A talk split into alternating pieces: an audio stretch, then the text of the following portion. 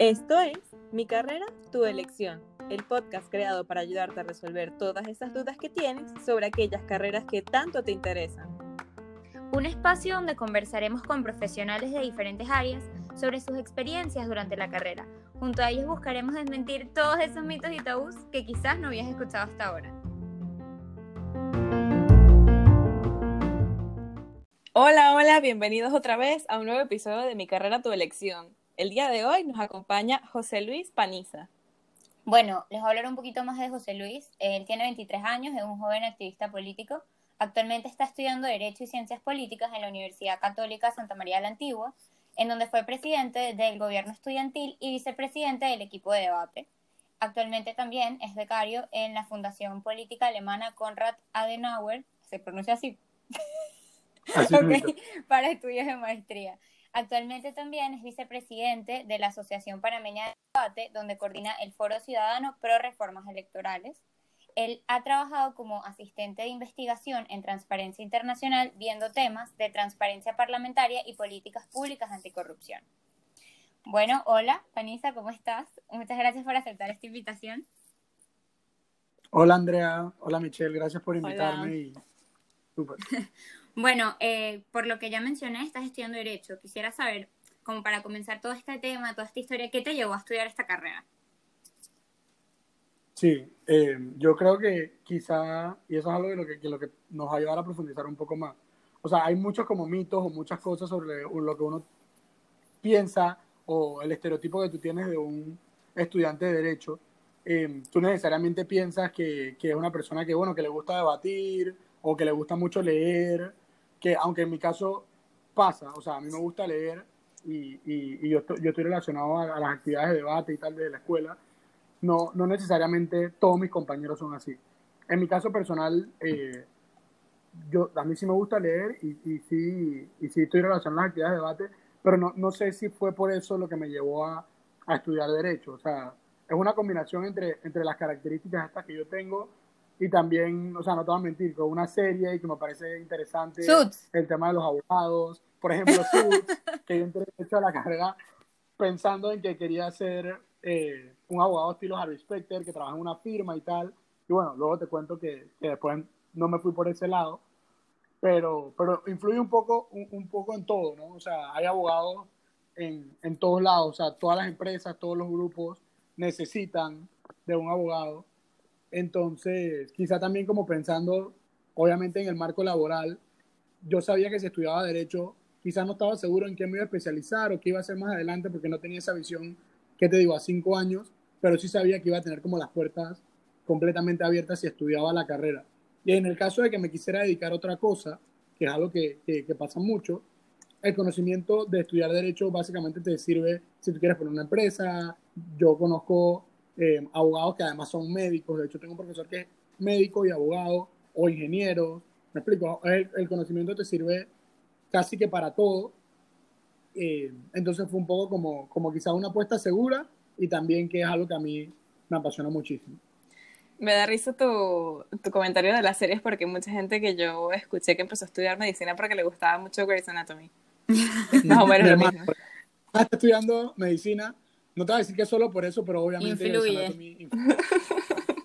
la serie de abogados que yo he visto, no o sea, es mentira si te digo que no ha influido ni un poco en la decisión que yo tomé cuando estaba en sexto año de colegio. ¿Y tú crees que, o sea, tú cuando entraste a la carrera habías tenido algún contacto con algún otro abogado que te haya permitido como tener una visión o te entraste así a lo ciego, tipo, yo quiero esto porque creo que es lo que me gusta? Tal cual, así, o sea, yo no, no, pasa mucho también, hay mucha gente que el, los abogados es, una, es como los empresarios, me explico, si tú tienes una empresa, tú aspiras a que tu hijo en algún momento eh, la herede, la administre, y pasa lo mismo con, con los que tienen firmas de abogados que tienen bufete de abogados, que usualmente por lo menos uno de sus hijos, si no todos, se dedican a eso. Pero también hay casos como el mío, y hay mucha gente en la carrera que simplemente porque le gusta, porque les apasiona, que cuando se gradúan no es que tienen un puesto asegurado en una firma de abogados, pero, pero por lo amplia que es la carrera y la necesidad de los abogados, a pesar de que en Panamá somos muchos, más de 20.000, tenemos una de, las de las cifras por persona de abogados más grandes de, América Latina. Sí. eh, o sea, nosotros somos un país pequeño en población, somos 4 millones y, pico mal contados y, y, somos 20 mil abogados. Me explico, es, demasiado. Pero aún así, o sea, por, si todos nos dedicáramos o todos quisiéramos trabajar en una firma, probablemente el mercado estaría demasiado saturado. Pero tú ves abogados que están en ONGs, en el sector público, en empresas, en bancos, en, lo que sea. por ejemplo, el dueño de La Flaca Rica, que es un, un, restaurante aquí en Panamá, un food truck, no estudió negocio, es un abogado. Wow.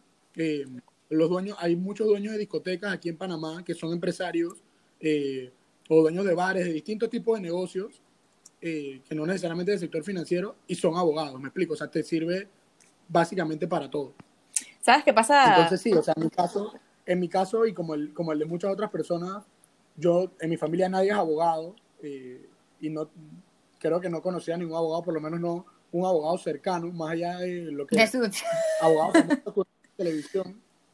Eh, pero sí, no tenía como ningún contacto y sí fue como dice Andrea, como tirarme porque es lo que me gusta y punto. ¿Sabes qué pasa? Más o menos lo mismo que dijiste de el número de abogados que hay por habitante. Lo escuché hoy casualmente, por eso me llamó la atención tu comentario. En Argentina creo que pasa lo mismo con los psicólogos. Hay una cantidad de psicólogos exagerada con la cantidad de población que hay. De hecho es por eso, porque como que allá Mm, mucha gente termina estudiándolo, pero se termina dedicando a otra cosa o le sirve como segunda carrera o algo así. Está bastante bien. Me gusta también que dijiste que entraste a ciegas a la carrera, bueno, de cierto modo, a ciegas. Y me gustaría preguntarte si hubiera algo que, te hubiera gustado escuchar antes de entrar, ya fuera de, de mano de un profesional o de alguien que ya hubiera pasado por allí, que te, bueno, eso, que hubiera, te hubiera gustado escucharlo antes de entrar en la carrera. Sí, lo primero es el tema de, de, por ejemplo, la disciplina. Porque, como te dije, a mí me gusta debatir y me gusta leer y no tengo problema con eso. Tengo compañeros que no leen y les tocó. Pero en mi caso fue, o sea, yo, yo soy una persona en mi, en, en, mi, en mi actuar con las tareas y eso, yo soy bastante desordenado. Entonces, me ha tocado como con el tiempo y me recuerdo que el primer año, por ejemplo, me trasnochaba para estudiar un examen del día al otro. No tenía como esta costumbre, aunque no me ponían una tarea, un ejercicio, tomarme todos los días, eh, repasar la clase o leer algo de la próxima clase para no, para no tener que acumularlo. Eso es algo que me hubiera gustado mucho que, que, me dijeran. O sea, irme preparando quizás por lo menos desde el último año del colegio o coger un curso previo eh, para irme acostumbrando y tener ese hábito de estudio. O sea, más allá de lo que uno estudie, el hábito de estudio es algo que a mí me faltaba al inicio, porque en mi colegio a mí me iba bien. Yo estudié comercio, eh, entonces no tenía como que estar estudiando tanto y aún así me iba bien en el colegio. Pero cuando tú llegas a la, a, la universidad, si no tienes ese hábito de estudio, por más, que, por más bien que tú tomes una clase, que tú le entiendas todo al profesor, que te toque un profesor súper atento, a pesar de todo eso, si no tienes el hábito, eh, te va a costar muchísimo, porque es mucho lo que tienes que leer o cuando tienes que investigar y se te van acumulando las tareas. Eh, y, sientes que si hubieras sabido eso, que era una carrera que requería mucho de tu tiempo, ser bastante disciplinado y organizado, ¿hubiera influido en tu decisión de estudiarla? No, yo creo que no. O sea, igual lo hubiera, igual lo hubiera estudiado. O sea, igual lo hubiera estudiado. Sino que me hubiera preparado un poco mejor. No sé si mentalmente o a través de qué, para organizarme mejor. Me explico, porque al final es un tema de organización. Eh, pero sí, definitivamente no, no es porque no me supiera organizar. Entonces, bueno, mejor estudio otra cosa, no. O sea, igual guardo la misma decisión. Aprovechando que estamos hablando de este tema de estudiar y de, la, de este tema de organización, ¿sientes que lo que te enseñaron o lo que has aprendido en la universidad es suficiente? Eh, yo creo que nunca es suficiente. Yo creo que nunca es suficiente y, seguro eh, pasa en todas las carreras. O sea, uno tiene que, que tomar la parte esta de dar la mía extra sobre todo porque, de nuevo, a pesar de que hay campo para todos los abogados en Panamá, sigue siendo un mercado bastante competitivo y estoy seguro que, que la situación en otros países quizás no, no es tan dramática como la de Panamá, pero igual hay un montón de abogados. Entonces, hay mucha competencia. Eh, hay mucha competencia y uno tiene que tratar de eh, destacar lo más posible, eh, unirlo a otras cosas, sobre todo si tienes aspiraciones de estudiar una maestría y estudiarla fuera del país, que pasa mucho en Latinoamérica, la mayoría de nosotros aspiramos a estudiar maestría fuera y a seguir nuestros estudios fuera, te ayuda muchísimo. Y lo otro que, que, que, te, estaba diciendo es que igual, por, de nuevo, por la, por, por la cantidad que hay, uno tiene que especializarse. Me explico, no es lo mismo ser abogado y ser el mejor abogado de todo, sino que uno tiene que ir viendo, como ir probando, quizá trabajando, viendo diferentes áreas, eh, estudiando un poco más de las, de las materias que más te van interesando para que tú vayas pudiendo pensar, ok, yo me quiero especializar en, en la parte mercantil, empresarial, o quiero meterme al derecho civil, o quiero meterme en temas de procesos y estar en los juzgados, y así, me explico. Ir aprovechando la oportunidad que te da durante las diferentes materias en, en los cuatro años que dura la carrera en Panamá para ir viendo dónde a ti te gustaría especializarte y empezar a trabajar lo antes posible en, en esa área para ir ganando experiencia, porque definitivamente nunca es suficiente con, con, con, lo que das en las clases, por más que te esfuerces. Claro, y me gusta eso que dices de especializarse. Una cosa que te queríamos preguntar era, eh, básicamente, ¿en qué área se puede especializar? ¿Qué ejemplos me puedes dar de, mira, este, esta especialización se dedica a esto específicamente, de quizás alguien que no sepa en qué se puede especializar?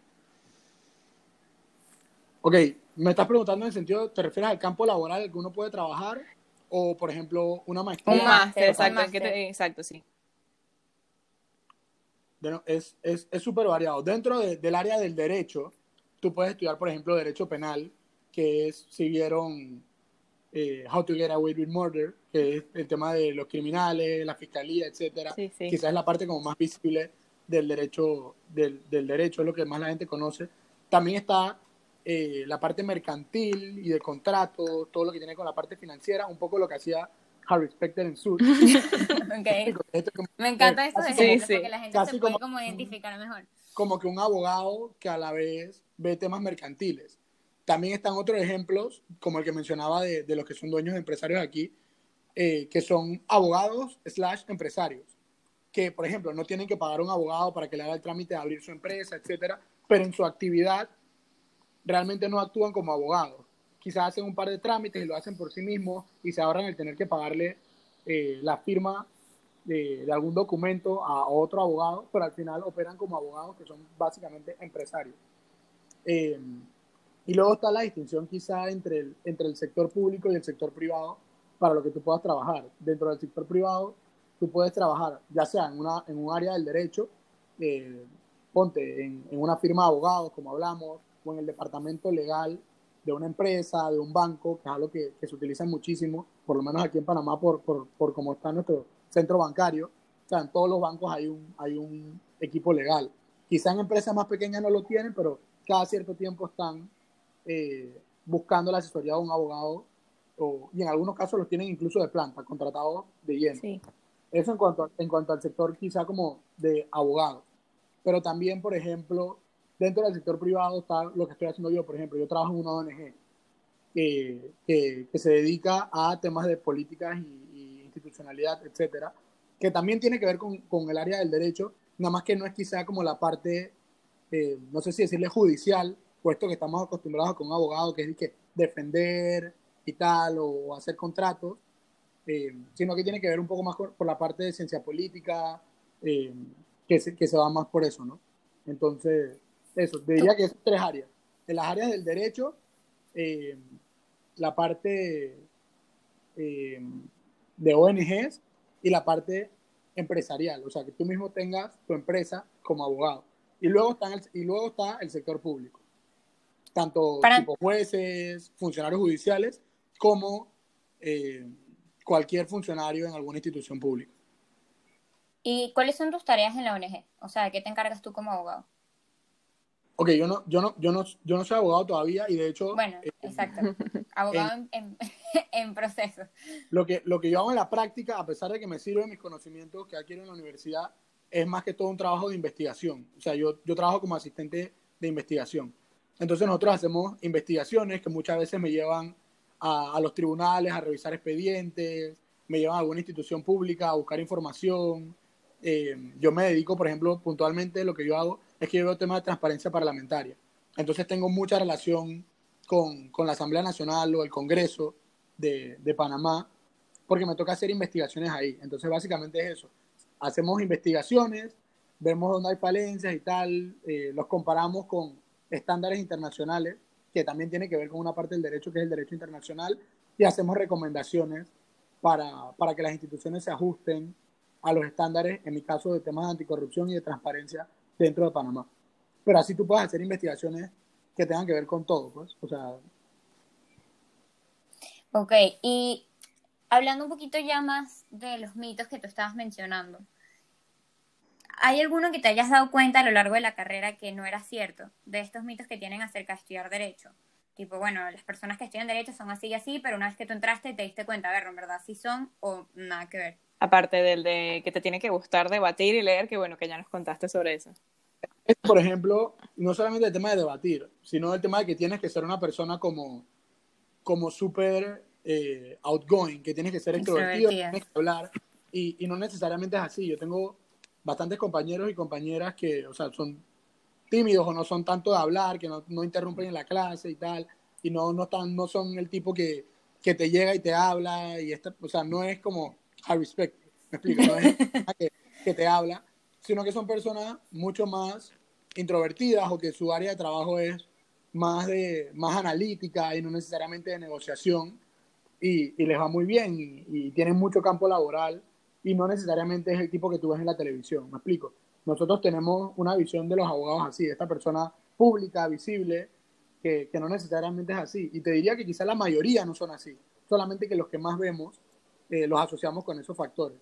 Otro es que tienes que ser una persona como súper formal, que además de que te tienes que gastar, recuerdo que me lo dijeron un montón, que además de que te tienes que gastar un montón de plata en libros, te la vas a tener que gastar en ropa y que ya no te vas a poder vestir en jeans y suéter y tal. Clásica, es verdad. Y no es así, o sea, siempre, el... claro, uh -huh. que siempre hay el tipo que llega y por, porque le gusta, que en tu salón hay un tipo que va en saco y corbata, ya sea porque tiene trabajo o porque simplemente le gusta. Pasa y hay varios, pero de nuevo, no son la mayoría, o sea, la mayoría vamos a la universidad en jeans y zapatillas. Eh, y hay mucha gente que, que, en su trabajo, a menos que tengan un trabajo de oficina, tampoco es que están todo el día con un saco. Además de que en el caso particular de Panamá yo tengo una teoría de que nadie debería usar saco a menos que trabaje en una oficina. Por el clima. Exacto, o sea, a menos que trabajes en una oficina que vas a estar refrigerado todo el tiempo, para mí no justifica que sea un, una ceremonia, una cosa así, pero perfectamente tú puedes estar en una camisa y estar, o sea, estar formal sin tener que estar todo arropado porque, porque en verdad no es necesario pero a la vez, y, y ahí donde el estereotipo quizá es cierto, o sea, no te tratan igual en una institución pública cuando tú vas vestido en, en, en, camisa a cuando vas con corbata o cuando vas con saco, me explico. Sí hay un trato diferenciado y a pesar de que es mentira, cuando vas a la práctica en lo laboral, sí hay como este estigma y este estereotipo que, que tiene una influencia, entonces muchas veces nosotros optamos por como caer en eso y simplemente cuando nos toca ir a un tribunal, aunque no, no, no sea nuestro estilo, nos vestimos así porque al final te, te, ayuda muchísimo, te tratan mejor. Y bueno, es algo que es un poco como injusto, pero es bueno que la gente que lo va a estudiar y que va a trabajar lo, lo sepa. Algo que, que, yo quería saber, bueno, ya nos dijiste que, que aún no te has graduado, pero igual sé que tienes cierta experiencia con el campo laboral. Y quería como preguntarte eso, ¿qué tan complicado es bueno, me dijiste que hay mucho campo, sí, pero ¿qué tan complicado es como para alguien entrar en un puesto como tal? ¿Es muy exigente? ¿Te piden mucha experiencia? ¿O cómo es la cosa? Ok, pasa algo que usualmente para el resto de la gente es, es muy difícil conseguir trabajo. O sea, los que no estudian derecho o, o los que son estudiantes de otras carreras. Pero cuando consiguen trabajo, usualmente se quedan en ese trabajo y tienen capacidad de crecimiento. Y es como que lo difícil es entrar en derecho es, es muy fácil cuando tú estás estudiando, sobre todo en el área de ser pasante, me explico, trabajar en una firma de abogados, haciendo de asistente legal o de pasante, es muy fácil. Todo, todo el tiempo hay gente pidiendo pasantes, siempre. O sea, el que quiere trabajar en derecho puede. En lo complicado es cuando ya te gradúas y quieres pasar a tener un crecimiento en la empresa o quieres cambiarte de eh, ahí se hace un poco más complicado, ya va a depender un poco de tus capacidades, de tu esfuerzo, de tu especialización. Eh, así que sí, o sea, es como que es fácil entrar, pero también es muy probable que si no te esfuerzas, si no eh, te especializas y no, no, no, te, no, no, no, no, no sé, no, no le dedicas lo suficiente, te quedes como un pasante para siempre. ¿Me explico? Yeah, no, no, no hay que necesariamente, necesariamente creces. Entonces, pero para ganar experiencia, que es algo que cuesta muchísimo en otras carreras, en Panamá por lo menos es, es muy, es bastante sencillo. Porque como está ocurriendo que los pasantes se convierten en abogados después, eh, se, van a estudiar afuera, hay una rotación de pasantes muy grande. O la firma se expande y crea otro departamento, o empieza a tratar un nuevo cliente. Entonces siempre hay como esta rotación, y de, casi desde el primer año, si tú quieres, que no es algo que yo recomiendo, pero si tú quieres, tú puedes empezar a trabajar desde el día uno. Incluso ¿Desde cuándo tú recomiendas, perdón, que la gente empiece a buscar trabajo? Ok, es que depende mucho de, depende mucho de, de, de, lo que tú quieras hacer. Por ejemplo, o sea, si ya tú sabes que tú, vas, si tú eres hijo de una persona que tiene una firma de abogados o conoces a alguien que puedas acceder a, a, a, un puesto laboral casi que seguro, yo te diría que aproveches al máximo tu tiempo en la universidad. Me explico, porque dentro de la universidad, como, tú, como lo hablábamos en antes, eh, no, no necesariamente en las aulas se aprende todo y tampoco la otra opción es simplemente irte a trabajar y vivir básicamente que de 8 a 5 trabajando y después de 6 a 10 en la universidad, porque no, no aprovechas todo, lo, todo el resto de vida universitaria que hay que también te sirve eh, para crecimiento, no solamente porque aprendes muchas cosas, sino por toda la gente que te que conoces, que al final también pesa eh, luego en la, en la, vida laboral. Hablando de esto, perdón, que te interrumpa, ¿qué tan importante consideras que es el networking dentro de esta carrera? 100%, o sea, es súper importante. No te voy a decir que eh, es indispensable, porque yo creo que, o sea, una persona que no tenga contactos siempre puede lograrlo, pero obviamente que es una ayuda muy grande. Eh, inclusive la, la, competencia entre los abogados eh, es bastante sana en el sentido de que, por ejemplo, si tú, te dedicas, si tú te dedicas al derecho civil yo me dedico al derecho penal y a mí me llega un cliente, usualmente yo te lo mando. Me explico, no es como un empresario que, por ejemplo, si yo estoy vendiendo esto y tú me quieres comprar, yo busco dónde lo consigo y te lo vendo yo. Acá nosotros, eh, eso no pasa tanto. O sea, la gente no, se, no, no suele meterse en los temas que no domina, a menos que sea tipo un cliente especial o algo así.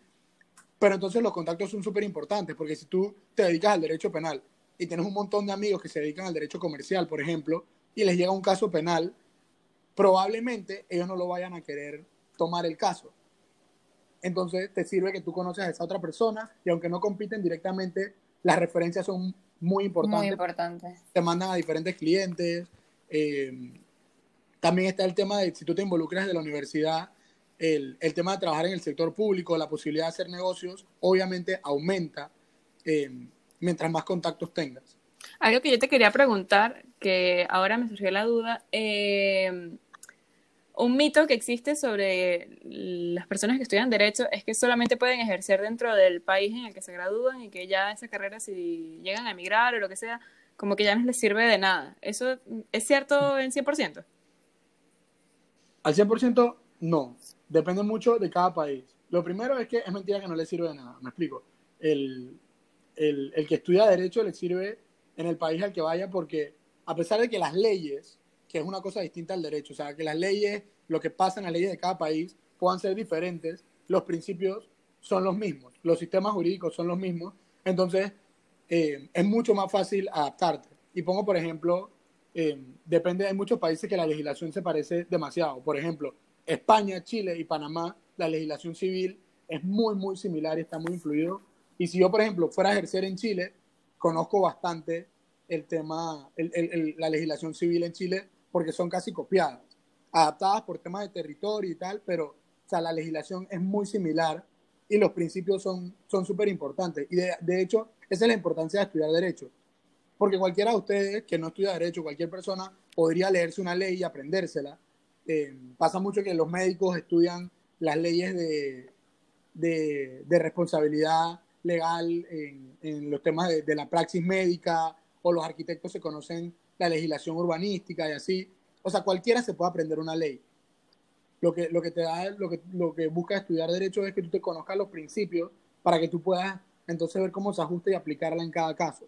Entonces, por eso es que es mentira que no te sirve si tú vas a otro país. Ahora, es verdad que existen muchos países, y en Panamá es una cosa terrible, que yo creo que no, que no debería existir, pero existen protecciones a, a, a los abogados para, para los nacionales. ¿Me explico? Sí. Que no te permite ejercer, que no te permite ejercer O sea que si yo, por ejemplo, que soy extranjera, estudio eh, Derecho, me gradúo acá en Panamá, yo no puedo ejercer legalmente.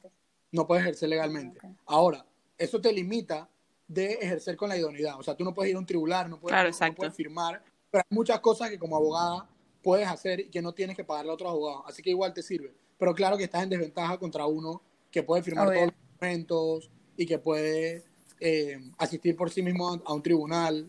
Eh, obviamente que eso es una ventaja. Pero, por ejemplo, hay mucha gente, eh, muchos panameños que van a estudiar a Estados Unidos y, y, simplemente estudian allá su maestría, hacen el examen de barra que hay en Estados Unidos y ejercen en diferentes estados. Yo tengo amigos que ejercen hasta en dos y tres estados en, en los Estados Unidos porque simplemente han ido a estudiar maestría, se preparan, hacen el examen y ejercen allá, como si fueran norteamericanos. Pero en ese sentido, nuestra legislación acá en Panamá es, es mucho más nacionalista. O sea, para los extranjeros es muy complicado, tienes que nacionalizarte. E incluso para los panameños, si tú optas por estudiar la licenciatura en el exterior, o sea, te voy a poner un ejemplo, un ejemplo extremo. Ponte que tú estudiaste Derecho en Harvard. Y vienes aquí a Panamá, aún tienes que pasar por un trámite dentro de la Universidad de Panamá para que te convaliden tu título, aunque sea de Harvard. Y aunque sea panameña. Aunque seas panameño, porque es la protección también a la universidad. Wow. Me explico, a mí me parece un poco tonto porque limita que vengan profesionales que le aporten muchísimo al, al, al, país, pero, pero bueno, es, es, así aquí. Y al final tienes que pasar, además de convalidar tu título, tienes que ir a, la Corte Suprema que te eh, den tu idoneidad. Así que sí, la, la, la, la profesión aquí está bastante protegida y, yo creo que tiene que ver un poco con, con el tema de, de, nuevo, que somos un montón de abogados, entonces se busca eso. Yo no creo que sea el mejor mecanismo, pero es lo que hay para tratar de proteger al máximo el empleo de los abogados panameños. Mira, y yo te quería preguntar a ti, ¿cómo fue tu primera experiencia laboral? o sea, ¿qué tips le puedes dar a una persona que está a punto de comenzar su primer trabajo quizás en, en Derecho? Y también en dónde fue tu primer trabajo. Ok, mi primer trabajo fue antes de entrar a la universidad. Yo trabajaba en un restaurante, en una cocina. Eh, y con, y, con, y con hasta, hasta mi primer semestre eh, trabajé en, en, en, ese restaurante. Luego ya conseguí un trabajo. Eh, yo estaba buscando trabajo en firmas de abogado al inicio, pero como dije, yo quería ser Harvey Specter cuando entré a la universidad. Entonces yo tenía visión como de trabajar en una firma, en un edificio enorme, etcétera. En, en, firmas grandes como por ejemplo Morgan y Morgan acá en Panamá, Guarifa, pero una restricción que hay, que sí puede ser complicada, es el tema de que tú tienes que tener carro. Mm, La mayoría de las firmas de abogados te exigen que tú tengas carro para ejercer en una firma de abogados y eso tiene que ver con que el trabajo que hace un pasante es mucho de asistente legal, pero también de mensajero. Te toca hacer los trámites, te toca llevar. Entonces a las firmas les conviene que sus pasantes tengan carro, eh, porque los trámites se hacen muy rápido, eh, hay, hay, veces que tú tienes términos para entrar un documento en este momento y si no lo entregaste se pierde. Entonces las firmas suelen pedir eh, la mayoría que tengas carro. Entonces, de ahí mi primera experiencia como en derecho, por eso fue en la Asamblea Nacional. Eh, yo trabajé en la Asamblea, trabajé en el despacho de un diputado, viendo temas legales, vi, por ejemplo, el tema de la reforma electoral, vi la ley de contrataciones públicas, o sea, cosas que eran de derecho, pero que no tenía que estar haciendo esos trámites. Entonces, por lo tanto, a mí nunca me exigieron ni que, por ejemplo, me escribieran un partido político, ni tampoco que tuviera carro. Pues simplemente necesitaban una asistencia legal de oficina. Entonces, ahí fue como conseguí como mi primera experiencia laboral. Luego, eh, como que terminé esa experiencia en la asamblea, tuve como año y medio ahí, y yo seguía insistiendo con que quería por lo menos ver la experiencia de trabajar en una firma.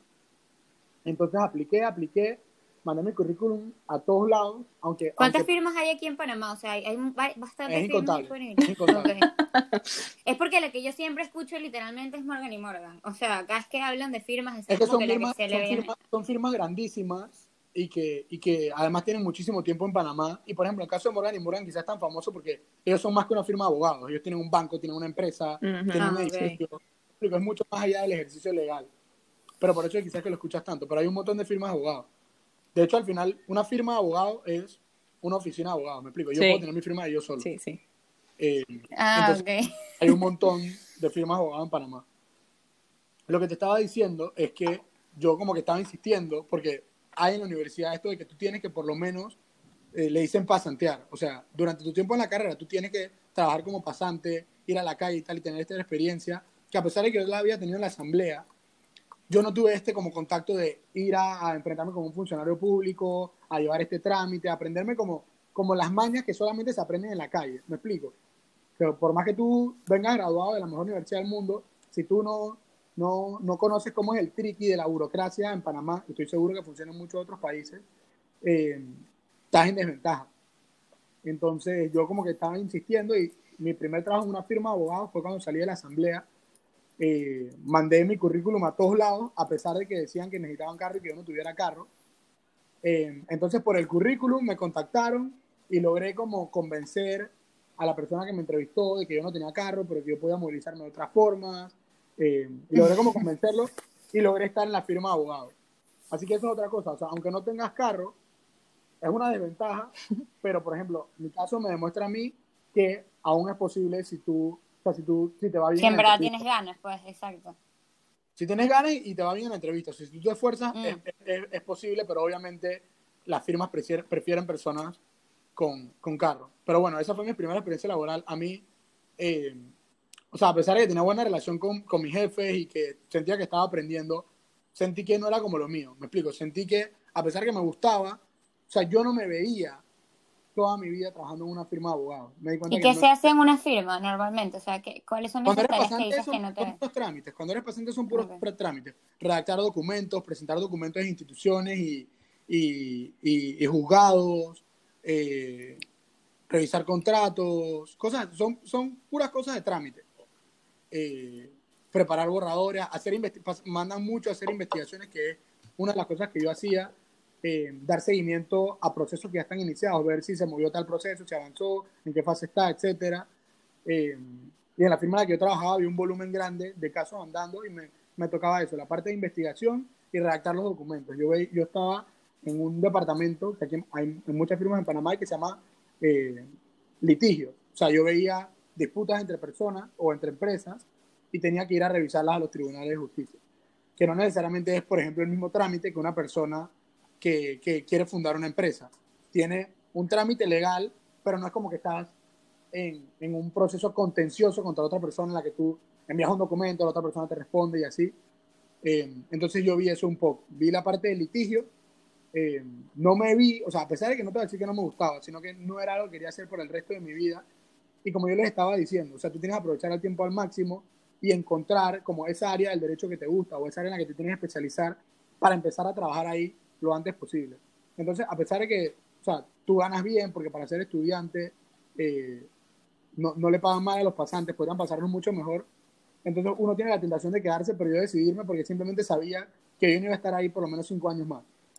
Entonces, y una...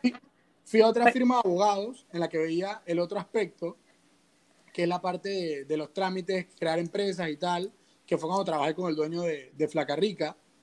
Y, y también, a pesar de que me gustaba, tampoco te sentí que no era lo mío, ¿me explico? okay. Entonces eso es algo que yo siempre le digo a, lo, a, los estudiantes que entran en primer año, porque como yo estaba en el gobierno estudiantil, a veces me toca hablar con los estudiantes y tal, les digo, a pesar de que estés ganando bien, o sea, si tú no sientes que es algo que tú vas a hacer por el resto de tu vida, mejor busca irte a otro lugar hasta que encuentres dónde te quieres quedar, porque tienes que crecer, ¿me explico? O sea, tiene, no, no, no te basta de nada ganar eh, un buen sueldo ahorita, si cuando te gradúes te vas a dedicar a otra cosa, porque vas a necesitar la experiencia. Entonces, mientras más rápido encuentres en qué te quieres especializar, a qué te quieres dedicar, entonces tú te enfocas, por ejemplo, en, en, en esa clase. Por ejemplo, tú ya encontraste en primer año que te quieres dedicar al derecho penal.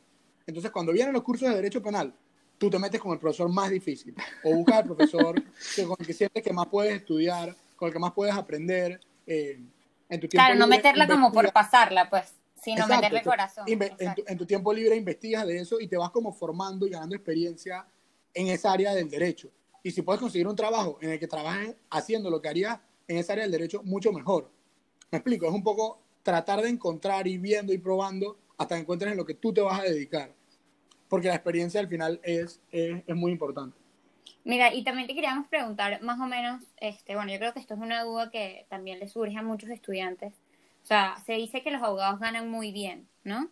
Este, pero más o menos cuánto, o sea, un aproximado, obviamente no, no te estoy diciendo un salario exacto porque todo es relativo dependiendo de la posición, pero un estudiante que está entrando, por ejemplo, aquí en una pasantía que dices que ganan bastante bien, más o menos cuánto ganan. Supongo que un poquito más que salario mínimo, no estoy segura. Y también ya una vez que ya tú estás graduado, no sé si has escuchado, no sé, gente que ya se ha graduado, que esté trabajando, como que cuánto es un salario promedio que se puede ganar una persona que se graduó de Derecho. Ok, eh, primero, antes de graduarte, o sea, cuando tú eres estudiante, eh, depende de la firma, pero casi siempre es que, que, que si 600, 700, 800 dólares, más usualmente te dan viáticos, eh, porque como siempre te tienen haciendo trámites y tal, te dan viáticos para, para gasolina, eh, para hacer trámites, para estacionamiento, depende de la firma. Hay firmas más grandes en que te dan celular, te dan una computadora y tal, depende de la firma en la que estés, pero básicamente ronda entre eso. No es que sea un montón de dinero, Claro, pero, pero para cuando estás hay mucha gente, o sea, para un estudiante es muchísimo dinero. Hay- Claro. hay- yo conozco gente en otras carreras, por ejemplo, mi hermana, que estudia psicología, que trabaja gratis. Sí, sí, sí. que le pasantías y tal para ganar la experiencia y nosotros tenemos la oportunidad de, además que estás ganando experiencia, también estás ganando Exacto. dinero.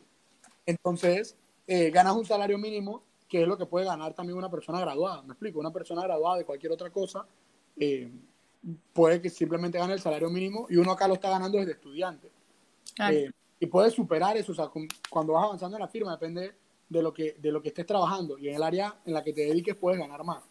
Por ejemplo, en Panamá, los que se dedican al derecho marítimo, que son muy pocas firmas, entre ellas Morgan y Morgan, eh, usualmente pagan mejor, porque es un área del derecho en la que se mueve mucho dinero, entonces los casos son más delicados, etcétera, y suele pasar que los abogados en esa área del derecho eh, ganan más. Ahora, cuando tú te gradúas, eh, depende muchísimo del, de, de- de tu propia capacidad. Porque incluso cuando tú trabajas en firma, hay abogados que no tienen ni salario, sino que ganan comisiones de sus casos. O tienen un salario base, que no es la gran cosa, eh, qué sé yo. Pero si tienes buenos casos, pues te puedes ganar un tres mil, cuatro mil dólares, una cosa que, que no es tanto, o sea, es más el salario mínimo y, es lo justo para una persona que estudia cuatro años, pero no es esta gente que, que, o sea, tienes que hacer tu, o sea, conseguir tus propios clientes, ganar casos, eh, tener temas de comisiones, etcétera. Y en, en esos casos, o, o, o si asesoras más empresas, puedes estar ganando arriba de los 10 mil dólares fácil. Eh, Ok. según tu capacidad, pero no es un tema de salario. Me explico, ningún abogado, en ninguna firma de este país, yo creo, ni siquiera los cargos más altos ganan un salario base, o sea, algo asegurado de 10 mil dólares al mes. Claro, Hay- depende de lo que hay tú muchos- consigas. Muchísimo más, pero es por las comisiones que hacen o por los negocios que tienen o por las empresas con las que están relacionadas. No es que porque tú trabajas ahí, porque tú vas todos los días de 8 a 5, vas a ganar esa cantidad de dinero. O sea, tiene que ver mucho y ahí es donde no importa el tema de los contactos, porque no, todo el mundo Claro. necesita un abogado y por eso es que yo insisto en que en la universidad relacionarte con la mayor cantidad de personas posibles es muy útil porque tu amigo de negocios probablemente va por una empresa y es mejor que te contrate, Claro. una persona desconocida. Y así con todas las áreas del derecho. Entonces, por eso es que es tan importante, porque depende mucho de ti mismo. Me parece súper interesante esto de verdad del, de lo de los salarios. Yo nunca había escuchado realmente cuánto ganaba un, un abogado, por lo menos en Panamá. Quería preguntarte ya a manera de cierre, ¿qué recomendación le das a una persona que quizás todavía no se ha decidido a, a entrar a la carrera de Derecho, quizás por miedo, por desinformación? ¿Qué le dirías tú?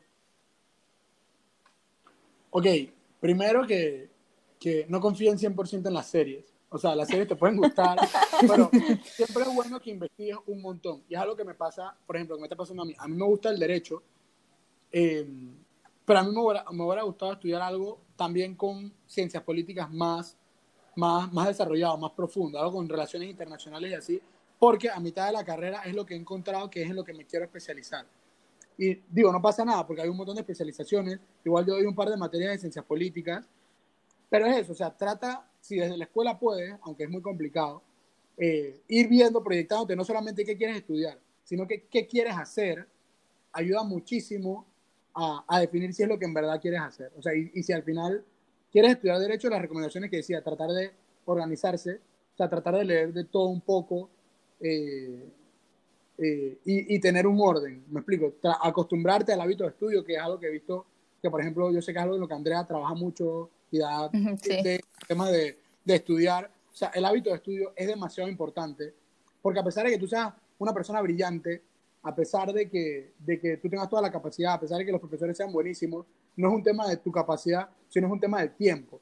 ¿Me explico? O sea, no es que sea todo muy complicado, eh, no es tan difícil como la gente lo pinta, pero sí es mucho, o sea, es muchísimo material que, que, que, requiere de tiempo, más que de inteligencia o lo que sea, o, es de tiempo. Entonces eso, que, que traten de convertirse en personas más organizadas desde el primer año de la carrera y si pueden desde antes. Con derecho pasa muchísimo que tú ves niños de primer grado o de primer año de, de secundaria que ya saben que quieren estudiar derecho. Hay algunos que se deciden más adelante, pero esas personas, y está bien porque muchos lo terminan estudiando, esas personas que ya saben que quieren estudiar derecho, no te digo que empiecen a leer códigos ni nada de eso porque no tiene ningún sentido, pero sí vayan creándose el hábito de leer, de investigar, eh, de estudiar un poco todos los días, aunque no tenga nada que ver. Me explico. El simple hábito de estar todo el día haciendo algo de estudio te va a ayudar muchísimo como cuando entres a, a la carrera. Y otra cosa, para los que estudian derecho, y es algo que yo he hecho muchísimo y, y o sea, no, a menos que tengas una firma de abogado que te esté esperando, no hay ningún apuro por graduarte de una vez. ¿Me explico? Hay mucha gente que mete 10, 12 materias, 8 materias. No tiene ningún sentido, me explico. Mientras más rápido salgas de, O sea, que tú salgas en 3 años o en 4 años, no va a ser que necesariamente ya tú tengas un mejor salario. Me explico. Como lo dije, tú puedes conseguir un trabajo como pasante, pero eso no significa que cuando seas abogado ya necesariamente te va a aumentar el sueldo. No funciona así. O sea, es muy importante la vida que uno hace dentro de la universidad, porque eso te va a permitir tener los contactos que luego sí te pueden ayudar a tener una vida laboral mucho más productiva. Entonces, eso, o sea, traten de organizarse eh, y sin descuidar los estudios, métanse en todo lo que puedan en la universidad. que yo he visto que tú estás metido en un poco de cosas. en clubes de debate, yo tengo compañeros que, por ejemplo, están en el conjunto folclórico, en teatro. Al final, todas esas relaciones te sirven muchísimo. Y a pesar que no estés con ninguna persona que estudie Derecho, las relaciones en el ámbito del derecho son súper importantes. Eh, que trabajen en lo que sea. Yo pasé por diferentes sectores, pero trabajen. O sea, no se gradúen sin haber trabajado, sin tener experiencia laboral, porque van a tener un, va, a ser muy, muy problemático. Otro es que, por ejemplo, y sobre todo para los panameños, es que hay que aspirar a tener una maestría y si se puede en el exterior, mejor. Entonces, y es algo que pasa muchísimo, aquí no se hace investigación, gente, la mayoría de mis compañeros no quieren hacer tesis. Entonces, eso de salida te pone en desventaja frente no solamente a estudiantes de Panamá que se hagan tesis, sino que si tú te quieres ir a estudiar abogados, casi siempre queremos ir a España, a Europa, al Reino Unido o a Estados Unidos. Allá se valora mucho la investigación. Aunque acá tú puedas estudiar una maestría sin tesis, si tú aspiras a tener una maestría en el extranjero, importa muchísimo eso. Entonces, oye, ve pensando tu tema desde ya, eh, ve familiarizándote con la investigación, y ve haciéndote la idea de que aunque sea difícil, aunque te tome seis meses más, un año más, haz tu tesis porque ese año que pierdes lo, lo vas a recuperar de muchas otras formas. Lo mismo con la participación dentro de la universidad. Andrés lo estaba diciendo, o sea, yo desde que entré a la universidad me metí en todo lo que pude y luego uno va descartando, me explico. Yo me metí al equipo de fútbol, por ejemplo, estuve el primer año y luego dije, ok, ya estuve, ya conocí personas, además a mí me gusta el fútbol, ya sé que el segundo año, en verdad, voy a, probar otra voy a priorizar, voy a priorizar otras cosas. Eh, y así, pero, pero traten todo, me explico. No te estoy diciendo que durante los cuatro años de la carrera tienes que estar metido en todos los clubes, todas las organizaciones estudiantiles, pero sí trata de probarlas y de conocer a la gente que está en todos lados. Eh, por ejemplo, participar del gobierno estudiantil eh, te sirve muchísimo porque usualmente las firmas de abogados cuando buscan pasantes se comunican, por ejemplo, por, por, lo menos en la UMA se comunican mucho con la, con, la, con la universidad y la universidad, como no conoce a todos los estudiantes, lo dirigen al gobierno estudiantil. Entonces, a pesar de que tú no estás buscando trabajo para ti mismo en ese momento, tú sí vas conociendo las distintas firmas, cómo trabajan y haces contacto. Eh, el, participar, el participar muchísimo de seminarios de actualización, conversatorios, es fundamental. Me explico. Todos los conversatorios, todas las charlas que puedas ir, ve porque muchas veces en, la carrera estudiamos mucho los códigos, pero, pero pasa que en cinco años las leyes cambiaron. Entonces, el estudiante de Derecho tiene que estar en constante actualización. eh, pasa mucho también, y es algo de Panamá, y estoy seguro que en muchos países del mundo, que muchos abogados en algún momento de su vida trabajan en el sector público, se dediquen o no a la política. Me explico, no necesariamente tú vas a ser un candidato y vas a ir a unas elecciones, pero o, o, vas a trabajar en el sector público en algún momento, o por lo menos vas a tener relación con el órgano judicial, con diferentes instituciones. Entonces, sirve mucho esto de las relaciones y trabajar en el gobierno estudiantil. A mí en lo particular me, me ha ayudado muchísimo a conocer muchísima gente y también al, hecho de estar constantemente trabajando y hacer cosas, o sea, organizar conversatorios, te sirve mucho para actualizarte con lo que está ocurriendo en, en el país, con las leyes, etcétera, situaciones concretas que ocurren, eh, que te sirven muchísimo. Y también algo que nos falta en Panamá, que hay en otros países como Chile y como España, ver cómo está el mundo. O sea, no te puedes encerrar en las leyes de Panamá y tal, sino que hoy en día el derecho internacional tiene mucha, mucha influencia en todos los ámbitos del derecho y casi que de la vida. Me explico, hay pactos internacionales para todo. Eh, entonces, claro. tener esta perspectiva de, hey, mirar lo que está ocurriendo en otros países, algo que yo hago, quizá como un consejo, yo tengo en mi celular, además de mis aplicaciones normales de redes sociales y de juegos y, y cosas que hace un joven normal, yo tengo que si yo estoy suscrito a, a los diarios, eh, tanto en Panamá como a los más importantes en el extranjero. Eso es algo muy importante, estar constantemente informado y en actualización. Es algo, es algo súper que, que, yo lo empecé a hacer hace como año y medio y, y, te sirve muchísimo. Muchas veces los profesores te dan clases y utilizan ejemplos que si tú no sabes qué es lo que está pasando en el mundo o no sabes la situación concreta, quedas perdido, quedas en desventaja. Por ejemplo, clásico profesor que te está dando una clase y te pone un ejemplo y que mira, por ejemplo, lo que pasó con esta empresa la vez pasada y tú no viste la noticia, nunca te enteraste, entonces no sabes cómo aplicarlo. Entonces es muy importante conocer tanto las leyes como cómo se aplican. Y para entender cómo se aplican, tienes que estar enterado de lo que pasa en la realidad. Y ya como último punto, para cerrar lo último que te diría, es el tema, y, es algo que en Panamá, eh, y quizá en el mundo entero, el tema de la ética de los abogados. O sea, aquí a nosotros, y, hablo por el caso de Panamá, la gente, además, otro de los estereotipos o esos mitos que hay, mitos no tan mitos, es que los abogados son tramposos o los abogados eh, eh, ajustan las leyes a su conveniencia. Eso no puede ser, me explico, porque al final eso nos pasa factura a todos como abogados y nos afecta porque al final desprestigia la profesión. Y la, profe la, la, profesión de los abogados, igual que los médicos, depende muchísimo de la confianza. Si tu cliente no puede confiar en ti, entonces probablemente se va a buscar otra persona. Es como cuando tú dejas de confiar claro. en tu médico. O sea, si tú no confías en que tu médico, o sea, si tú no le puedes confiar tu vida a tu médico, tú te buscas otro doctor. Es igualito. Si tú no le puedes confiar tu libertad, tus bienes o, o tus disputas legales a otra persona, entonces te vas a buscar otro abogado. Entonces, el tema de la ética, decirle a las personas eh, lo que es y no lo que quieren escuchar para conseguir un cliente es, muy importante. Al final, eh, la abogacía no es una profesión que vende opiniones. Por ejemplo, tú quieres una opinión y tú quieres que, o sea, tú quieres, por ejemplo, que yo te diga cómo tu empresa puede hacer para salirte con la tuya en esto. No, me explico, porque al final tú le estás diciendo, estás buscando un, un camino fácil, pero al final quizá lo que tú querías no se consigue porque simplemente no es lo permitido. O sea, uno al cliente eh, y a los, a, a los compañeros le tiene que hablar siempre con la verdad, porque si tú pierdes tu confianza en la profesión del derecho, es súper es, es fundamental. Yo diría que incluso más fundamental que tener contactos o, o, tener experiencia. O sea, el tema de la confianza es, es, por ejemplo, a mí, a mí me pasó claro. que cuando me contrataron, me decían, si cometes un error, es normal, todo el mundo comete errores, si se te pierde un documento, pero dime. Porque si tú me dices, uno puede solucionar. Pero pasa mucho a los pasantes que se preparan, que traen una firma, ponte, como Morgan y Morgan, que dije, chuleta, no quiero cometer un error, pero los vas a cometer. La gente te perdona que tú cometes errores, pero no te van a, no te van a perdonar las mentiras porque eso puede afectar toda otra serie de cosas. Entonces, el tema de la ética de los abogados desde la carrera es súper importante. Eh, entonces sería eso, o sea, ver que al final uno no trabaja solamente para ganar plata, aunque hay plata por medio, sino por el tema de la justicia. Hay una frase de un, de un abogado uruguayo que, que, dice como que si algún día encuentras en, en, disonancia o en disputa el derecho, o sea, la ley, con la justicia, ve por la justicia.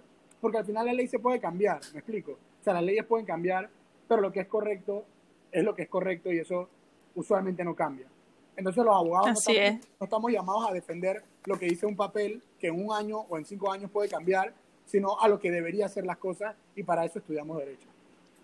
Bueno, en verdad estoy impactada con todos estos tips, de verdad que estoy segura que le van a gustar muchísimo a cualquier persona que esté escuchando esto y van a ser demasiado de ayuda y más que nada porque es una persona que ha tenido experiencia tanto en, el, en varios ámbitos de trabajo y está todavía estudiando, entonces tienes como un poquito de los dos mundos y siento que le va a ayudar muchísimo a cualquier persona. En verdad, muchísimas gracias José por tu tiempo. eh, me encantó esta entrevista, realmente, este, bueno, muchísimas gracias, en serio. Me encantó la cantidad de información con la que salimos de aquí. De verdad que tengo una perspectiva totalmente distinta. Bueno, gracias por invitarme, Andrea y Michelle. De verdad que también lo disfruté. Usualmente uno no habla de esto, porque como entre los estudiantes de derecho ya lo sabemos, y uno, Claro. a uno no se toma el tiempo de ver las cosas que uno puede hacer, las limitaciones y cómo mejorar uno mismo. Sí. Bueno, muchas gracias. Chao. Chao.